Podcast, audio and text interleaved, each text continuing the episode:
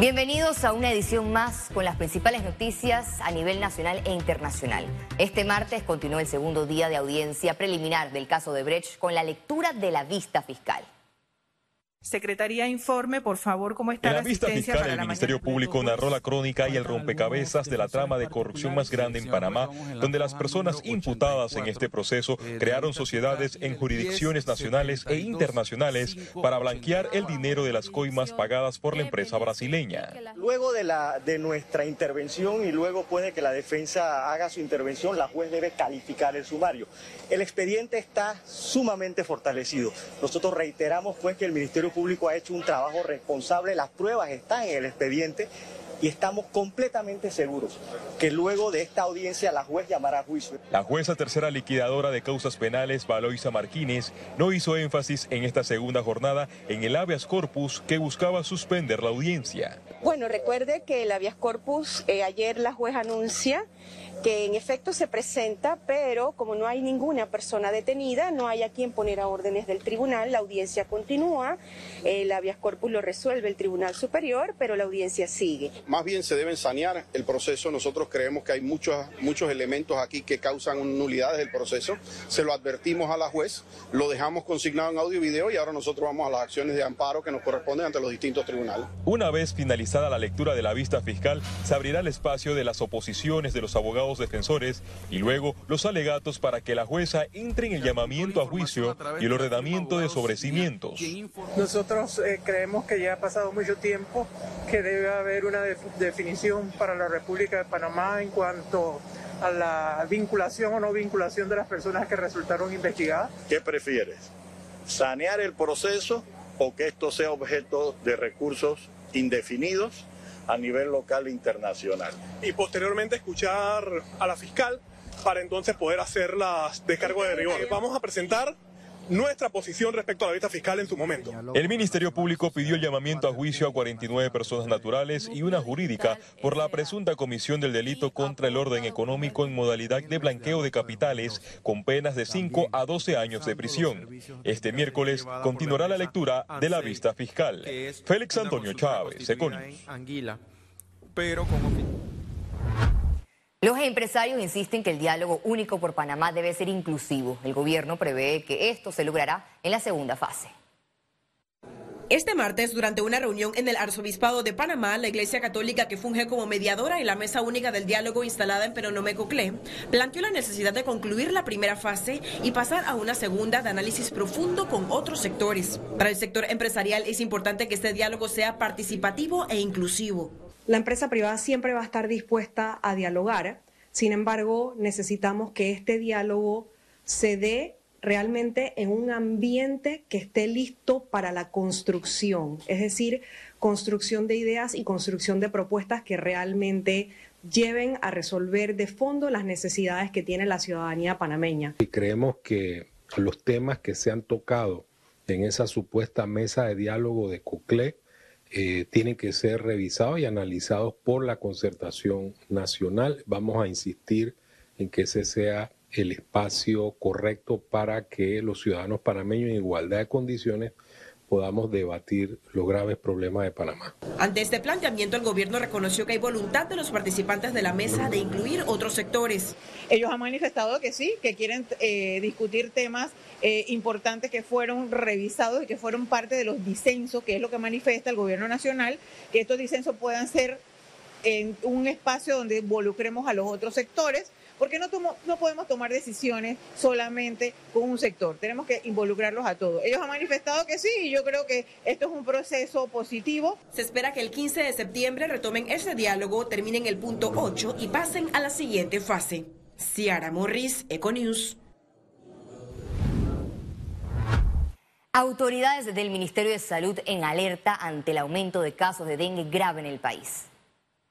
Al momento tenemos 4.887 casos de dengue, de los cuales 4.369 son dengue sin signos de alarma, pero tenemos 506 dengues con eh, signos de alarma, 12 dengues graves y dos lamentables defunciones, una a principios del año que fue en San Miguelito, una persona eh, extranjera pero residente en San Miguelito.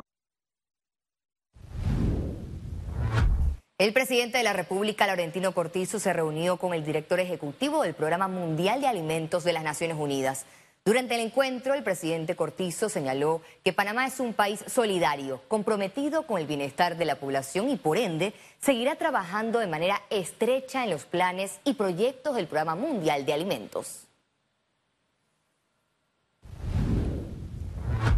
AIG lanza portal Medicap para conocer disponibilidad y cercanía de medicamentos. Durante la reunión, el vicepresidente José Gabriel Carrizo destacó que con esta plataforma los panameños podrán saber en qué farmacias están sus medicamentos y su precio. Por otro lado, el administrador de la AIG informó que este viernes 16 de septiembre se llevará a cabo una capacitación virtual para más de 1.300 farmacias en el país orientamos a los dueños de farmacia, a los administradores, de que si no les está llegando un correo eh, de aquí a mañana, eh, se contacten con farmacias y drogas para que les llegue el usuario y la contraseña. Y vamos a hacer una capacitación virtual de manera de que cada farmacia va a poder eh, poner los precios de sus medicamentos. Esto va a generar mucha más competitividad. El Ministerio de Educación anunció este martes las dos rutas de los desfiles patrios del 3 y 4 de noviembre en la ciudad de Panamá. La ruta 1 presidencial, en esta se instalará la tarima donde estará el presidente de la República, Laurentino Cortizo, iniciará en calle 50 desde el edificio inteligente y finalizará en el antiguo Banco Bladex, mientras que la ruta 2 iniciará en la Plaza 5 de Mayo, Pasa por el restaurante Astoria, luego gira frente al mercado San Felipe Neri para tomar hacia la avenida Balboa y se estima que termine en calle 30 Este. Economía. Telered lanzó la nueva plataforma ACH Express para transferencias en tiempo real. Ahora las transacciones de clientes de banco a banco podrán recibirse de forma inmediata. Así lo anunció Telered durante el lanzamiento de la plataforma ACH Express junto a líderes del sector bancario de Panamá. Lo bueno es que el cliente simplemente cuando entre a su banca en línea Hoy en día, además de encontrar su transferencia normal, va a encontrar el botón de ACH Express y con eso va a indicar que quiere hacer la transferencia en tiempo real. Va a funcionar 7 por 24 eh, todos los días de la semana, es decir, que en cualquier momento yo como ciudadano voy a poder enviar fondos entre bancos de una cuenta a otra sin tener que esperar ningún tipo de corte. Estas transferencias instantáneas son opcionales para el cliente y aplica para montos menores a los 500 dólares. Normalmente lo que hemos visto en otros mercados es que las transacciones de bajo monto son las que el cliente quiere mandar de forma instantánea para poder tener rápidamente acceso a productos, servicios o simplemente poder llevarse un producto directamente de, algún tipo de, de, comercio. Multibank y Backredomatic ya lo tienen disponible. Informaron que al cierre de 2022 10 bancos lo tendrán habilitado. Estamos poniéndonos al día después de 15 años, 20 años de atraso. Esto es enormemente importante en la historia de Panamá.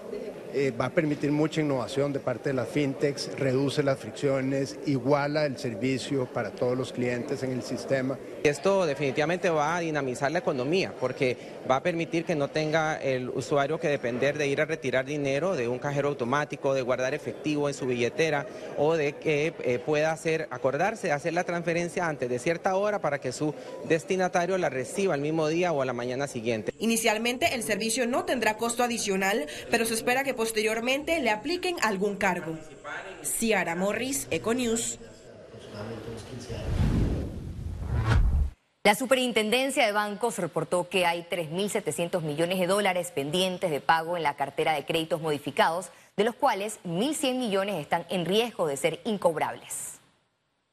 Por lo menos al cierre de julio es un monto que puede andar por el orden de los 1.100 eh, eh, millones de dólares, ¿no? Eh, es una cifra que si la comparamos a lo que originalmente teníamos registrado como créditos modificados, es una cifra que desde nuestra perspectiva es una, una cifra manejable para el tamaño del sistema bancario panameño. El Ministerio de Trabajo y el Banco Interamericano de Desarrollo realizaron un seminario para recuperar y promover el empleo en Panamá. En este espacio de discusión participaron miembros de la empresa privada, trabajadores y gobierno. También invitaron a líderes de organismos internacionales, expertos en temas laborales y expositores internacionales. Concluyeron que todas las iniciativas que se desarrollen en beneficio del empleo tienen un impacto importante en la economía, por lo que se comprometieron en desarrollar alianzas y reforzar consejerías de empleo en todo el país. Sabemos que la recuperación del empleo es uno de los indicadores de la recuperación económica luego de la pandemia y es el reto principal que hoy tenemos como administración desde la Dirección de Empleo en el Ministerio de Trabajo y Desarrollo Laboral y es eh, la prioridad que estamos eh, presentando en este momento, de que como sociedad, como país, empecemos a hablar de empleo más allá de la firma de un contrato sino que empecemos a hablar del beneficio que representa para la persona, el crecimiento que representa para la persona y el beneficio que representa también para las empresas y por ende para el país. La presidenta de la Asociación de Centros Comerciales prevé que se generen 90 millones de dólares en el Panama Black Weekend con la llegada de turistas. Tenemos grupos confirmados de Costa Rica, de Ecuador. Eh, lamentablemente el, mercado de Colombia eh, no tenemos muchas eh, confirmaciones, pues sabemos cómo está el dólar en este momento en el mercado de Colombia y ha sido uno de los factores que ha eh, permeado en, recibir esos turistas de Colombia, pero con eh, muy buenas expectativas, principalmente también del mercado de, de Centroamérica, El Salvador, Guatemala, en fin, eso es importante. La Cámara Nacional de Turismo de Panamá solicita al Gobierno Nacional que agilice los pagos pendientes al Fondo de Promoción Turística. Hay dos cosas importantes que este gobierno tiene que hacer ya. La primera es darle los fondos de inversión a Prontur. ¿Por qué? Son 20 millones de dólares. Eso no es un gasto, es inversión. Se ha hecho toda una programación de ferias, de eventos, para posicionar a Panamá internacionalmente. Si nosotros no hacemos eso, vamos a perder todo lo que en el año 2022 se ha hecho. Al regreso, internacionales.